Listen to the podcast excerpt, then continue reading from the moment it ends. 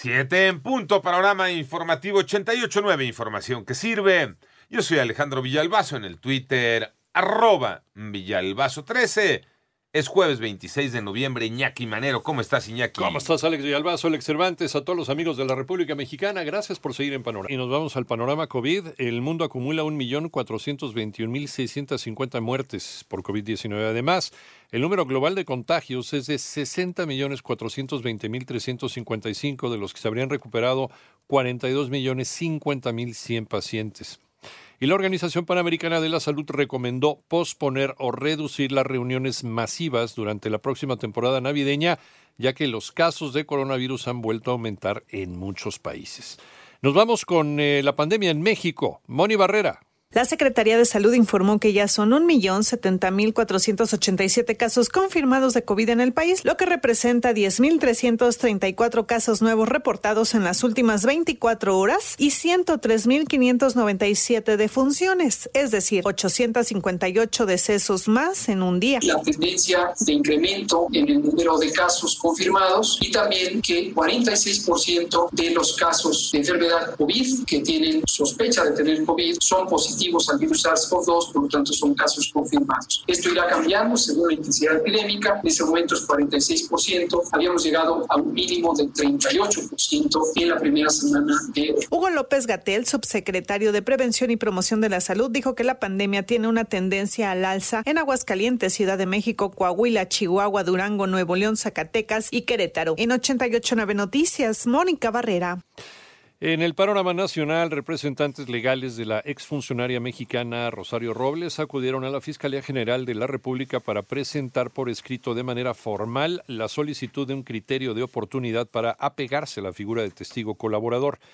Por su parte, el Tribunal Electoral del Poder Judicial de la Federación analizará a fondo si el Instituto Nacional Electoral debe continuar o no con la investigación contra el hermano del presidente de México, luego de que Pío López Obrador fuera señalado por recibir dinero del exdirector de la Coordinación Nacional de Protección Civil, eh, David León, en tiempos electorales, cuando David León era operador del gobierno del estado de Chiapas.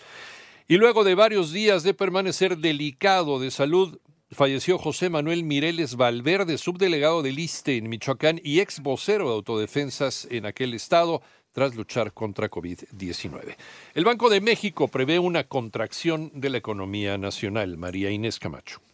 Debido a que persiste un alto grado de incertidumbre sobre la evolución futura de la actividad nacional debido a la pandemia del COVID-19, el Banco de México estima una caída de la economía de entre menos 8.7 y menos 9.3% para el cierre de este año. Lo anterior luego de prever un desplome de hasta menos 12.8%. Dada la mayor información que se tiene sobre el impacto adverso inicial y la fase también inicial de recuperación, se presenta un escenario central. Ahora, en ese escenario central sigue persistiendo un alto grado de incertidumbre el escenario central en términos generales supone una recuperación gradual a partir de, los niveles eh, más recientes que ocupa la actividad económica y que converge a un crecimiento inercial hacia el 2022. Fue la voz de Alejandro Díaz de León, gobernador del Banco Central, quien en materia de inflación estimó que el pronóstico de 12 a 24 meses se ubica en 3%, pero también habló del impacto del buen fin en la variable. Y como una influencia a la baja destacan dos fuerzas. Una es que las, las significativas ofertas del buen fin y que dentro del pronóstico eh, está incluido como eh, predominantemente transitorias. Para 88.9 Noticias, María Inés Camacho Romero. Panorama internacional. Anoche el Congreso de Guatemala anuló de forma definitiva su polémico presupuesto 2021, criticado por no priorizar la lucha contra la pobreza en un intento de atenuar la crisis que amenaza la administración del presidente Alejandro Yamatei. Por otra parte, más de 100 políticos y activistas opositores al gobierno del primer ministro de Camboya, Hun Sen, comenzaron a ser juzgados por traición y otras acusaciones presuntamente cometidas antes de la disolución judicial en 2017 del principal partido opositor. Y el presidente de los Estados Unidos, Donald Trump, anuncia que indultó a su ex asesor de seguridad nacional, Michael Flynn, quien se declaró culpable en 2017 de mentir al FBI sobre sus contactos rusos. Siete de la mañana con siete minutos. Ayer el mundo lloró la muerte de Diego Armando Maradona. Deportes, Alex Cervantes. Gracias, Iñaki. Sí, Diego Armando Maradona, campeón del mundo con Argentina en México 1986, falleció a los 60 años de edad en Buenos Aires. La noticia de su muerte le dio la vuelta a todo el mundo, portadas de diarios y revistas en todo el planeta, en español, italiano, inglés, francés, árabe, chino, japonés. Todos los medios rindieron tributo a la estrella del fútbol argentino, quien, como comenta Siñaki, falleció a los 60 años de edad en Buenos Aires este miércoles. Vamos a escuchar reacciones de quienes fueron sus compañeros en selección nacional, Oscar Ruggeri, Burruchaga y también Jorge Valdano. Este hizo feliz a todos, el capitán, los dos centrales. Esto no, no lo esperaban porque ustedes lo decían y todos imaginábamos lo mismo, que iba a seguir gambeteando otro problema más como lo viene haciendo hace mucho tiempo, pero bueno, desgraciadamente no pudo más aceptar esa dura realidad. Muchos de los recuerdos cuando los rememoraba me producían una sonrisa.